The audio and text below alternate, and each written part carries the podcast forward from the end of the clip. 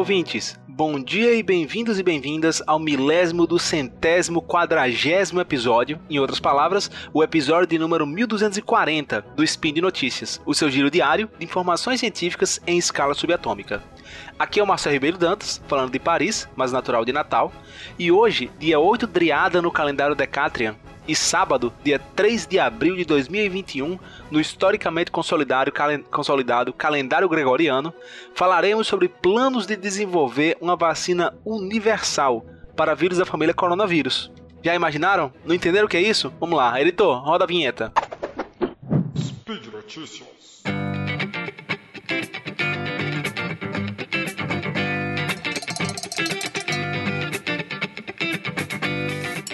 Nessa altura da pandemia, já deve ter ficado clara para você a diferença entre coronavírus, Covid-19 e SARS-CoV-2, certo? SARS-CoV-2 é o vírus cuja infecção causa a doença Covid-19.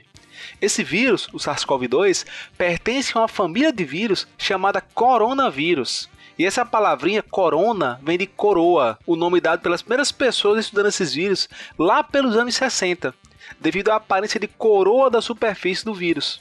Outros vírus dessa família incluem o SARS-CoV e o SARS-CoV-1, que são causadores da doença SARS, que é o Severe Acute Respiratory Syndrome, ou em português, a Síndrome Respiratória Aguda Grave, que inclusive foi o motivo do surto epidemiológico que durou de 2002 a 2004 na China.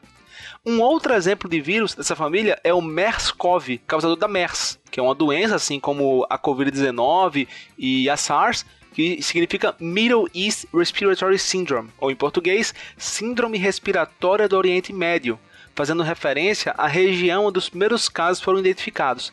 E essa doença, por sua vez, gerou o surto epidemiológico de 2012. A Covid-19, assim como o SARS e o MERS, é o nome da doença causada por, por o vírus, no caso SARS-CoV-2. As vacinas de mRNA, que hoje estampam revistas noticiários e até conversas entre amigos, também não é algo novo. Desde a década de 90 que se estuda esse tipo de tecnologia. Como vocês podem ver, embora para muitas pessoas tudo pareça novo, pandemia, coronavírus, vacina de mRNA, entre outras coisas, Todos esses assuntos eles são há muito tempo discutidos na ciência e também vividos em outras partes do mundo. É com base nisso que eu trago a notícia de hoje sobre esforços para se criar uma vacina universal para todos os vírus e futuros vírus da família coronavírus parece audacioso, né? Mas assim, as vacinas de mRNA também pareciam esforço audacioso, ou até cômico para alguns, no início da década de 90. Infelizmente, não há esperança de termos essa, essa solução para essa pandemia atual, mas pode ser uma ferramenta importante para as próximas pandemias. Voltando ao histórico de surtos de vírus da família coronavírus, tivemos três surtos nos últimos 20 anos. Isso é muito. O SARS e o MERS foram bastante letais, levando a óbito até 35% no caso da MERS e 10% no caso da SARS dos indivíduos infectados com o vírus, em comparação à Covid-19, que até agora tem uma taxa de letalidade por volta de 1%. Então seria como se vocês pegassem 100 pessoas aleatórias e 35 delas, e, e dessas 100 pessoas pegassem, fossem infectadas com o SARS, ou com o MERS, ou com a, ou com a Covid-19. E morreriam 35, 10 e 1. No entanto, e aqui tem o um pulo do gato, digamos assim, esses dois primeiros vírus, eles não eram tão transmissíveis quanto o SARS-CoV-2. A alta transmissibilidade do SARS-CoV-2 faz a taxa de letalidade se tornar pouco relevante para estimar o impacto do surto. 35% de 100 pessoas são 35 pessoas, mas 1% de 1 milhão são 10 mil pessoas. Percebe? E essa reflexão levanta uma preocupação. E se o próximo vírus a surgir for tão letal quanto a MERS e tão transmissível quanto a Covid-19? De acordo com Wayne Koff, que é o CEO do consórcio global Human Vaccines Project, um coronavírus com essas duas características poderia causar um cenário com 100 milhões de mortos. Isso pode parecer contraintuitivo para algumas pessoas. Afinal, se uma doença é muito letal, há uma dificuldade para que esses indivíduos transmitam o vírus para outras pessoas, já que eles morrem muito rápido. No entanto, poderíamos ter essas duas características com uma doença com alta letalidade, mas que não mate o paciente tão rapidamente. Ele terá então tempo para transmitir a terceiros e terá também grandes chances de ir a óbito. Não é algo certo de acontecer, só para deixar claro, mas a ciência também não estuda apenas o que é certo, É graças aos estudos ao longo das décadas, inclusive com o coronavírus, que pudemos ter, vacinas para a Covid-19 tão rapidamente. Temos apenas esses três coronavírus, Marcel? Não. Existem vários coronavírus, mas nem todos têm capacidade para infectar humanos. Uma das preocupações é justamente esses coronavírus que não podem infectar humanos adquirirem essa capacidade. Enfim, vamos para esse caso da vacina universal. Antes de tudo, acho que é inegável para todos nós que isso é um desafio e tanto. Criar uma vacina que irá nos proteger até de coronavírus que não conhecemos? Imagina aí. A notícia boa e que mostra a seriedade e velocidade com que esses estudos estão avançando é que há planos para já no final de 2021 começaram ensaios clínicos com humanos para testar essa tecnologia de vacina universal. Quem recentemente defendeu esforços nesse sentido foi Anthony Fauci, que é um famoso imunologista americano. No entanto, não é porque prova provavelmente teremos ensaios clínicos com humanos esse ano e que o Anthony Fauci defendeu esses esforços que isso é algo trivial de fazer.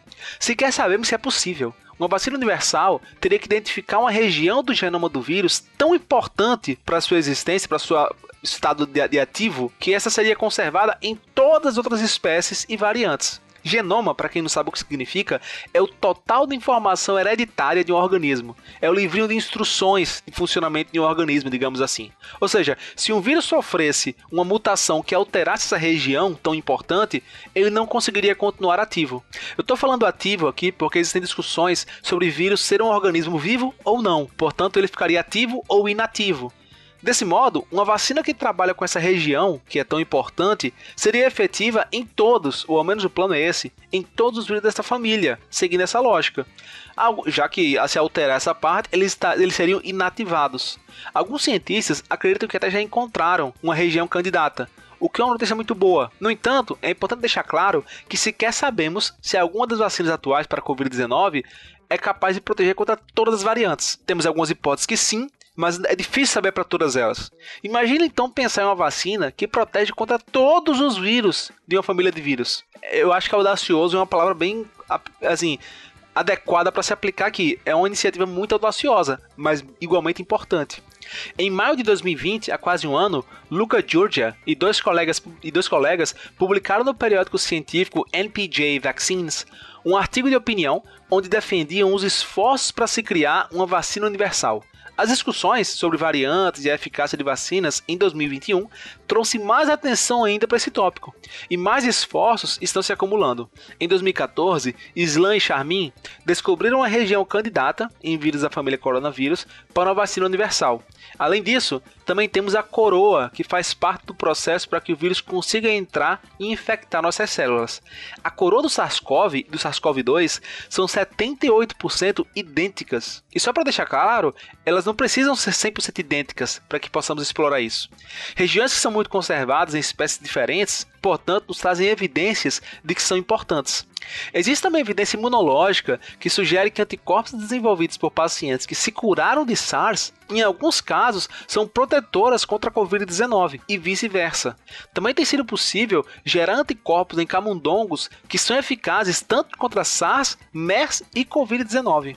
Animais imunizados contra SARS-CoV ganharam resistência contra SARS-CoV-2, assim como contra doenças é, parecidas com a SARS, causadas por coronavírus que são encontrados em morcegos e que, embora não em humanos, são ameaças em potencial para nós. A descoberta desses anticorpos neutralizantes para diferentes coronavírus são evidências e nos dão esperança de que um dia poderemos ter uma vacina universal. Isso de acordo com, vacinologista o, com o vacinologista Dennis Burton, da Scripps Research Institute, na Califórnia. Em vez de identificar essas regiões comuns a várias espécies da mesma família, também houve um estudo com abordagem diferente.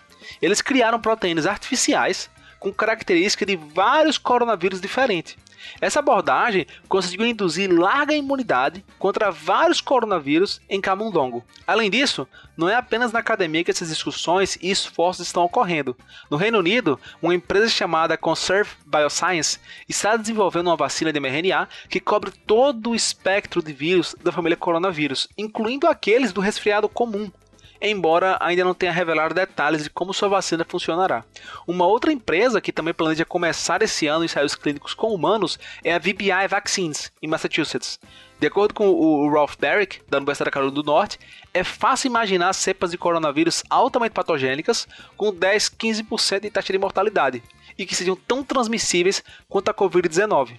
Portanto, pessoal, é uma ameaça muito séria e precisamos é, prestar atenção a isso. Esse spin de hoje ele foi um mix de emoções, mas acredito que o saldo é positivo. embora não tenhamos sido esse novo vírus, hipotetizado aqui, esforços para uma vacina que nos protegerá dele já estão ocorrendo. Então eu acho que é importante ver por esse lado. Por hoje é só. Lembro ainda que esse podcast ele só é possível acontecer por conta do seu apoio no patronato do SciCast, tanto no Patreon quanto no Padrim e também no PicPay. Até mais, pessoal!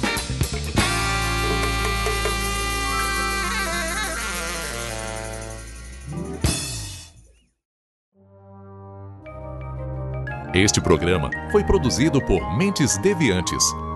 deviante.com.br.